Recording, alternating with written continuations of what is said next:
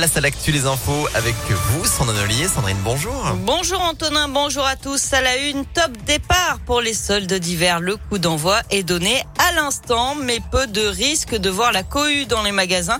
Entre le télétravail qui nous coince à la maison et la crainte d'une contamination au Covid, les clients ne se bousculent pas en ce mois de janvier et pas sûr que les soldes ne changent quoi que ce soit. Annabelle est responsable de la boutique de puriculture Natalis en Presqu'île à Lyon. Avec l'expérience des années euh, précédentes, euh, je trouve que c'est encore euh, une année qui est plus incertaine finalement que les autres. Et je suis toujours très positif quant à, au flux client au magasin. Là par contre, c'est vrai que c'est vraiment très calme. Donc je suis pas forcément bien enthousiaste pour ces soldes, mais, mais j'espère me tromper. Et les commerçants ne doivent pas contrôler le pass sanitaire, mais ils peuvent avoir à respecter des jauges et à limiter l'affluence dans les boutiques.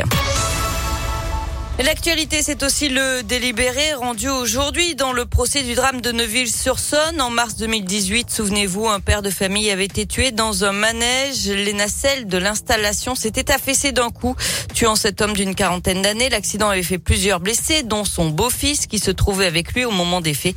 Euh, lors du procès, le parquet avait requis trois ans de prison, dont deux avec sursis à l'encontre du propriétaire du manège et huit mois avec sursis et 5 000 euros d'amende pour le contrôleur du manège.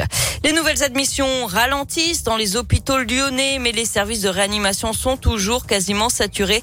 C'est ce qui ressort du point hebdomadaire publié par les HCL. 333 malades du Covid sont actuellement hospitalisés et 97% des lits de réanimation sont occupés. Et puis peut-être un espoir dans la lutte contre les formes graves du Covid. Un traitement Fabenkov va entrer en phase clinique et être donc testé chez l'homme, développé par un laboratoire de Saint-Priest.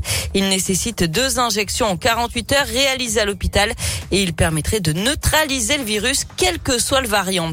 Le Sénat modifie le projet de loi sur le passe vaccinal. Hier soir, la Haute Assemblée a supprimé la possibilité pour les patrons de bars, cafés et restaurants de vérifier l'identité des détenteurs du pass. Les sénateurs ont aussi modifié la jauge de spectateurs pour les événements sportifs. Les débats continuent aujourd'hui.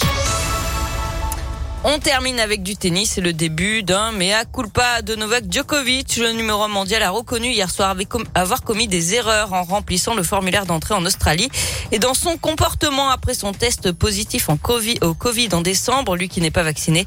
Il avait notamment réalisé une interview avec un journaliste de l'équipe et pris des photos sans masque avec de jeunes joueurs de tennis en Serbie.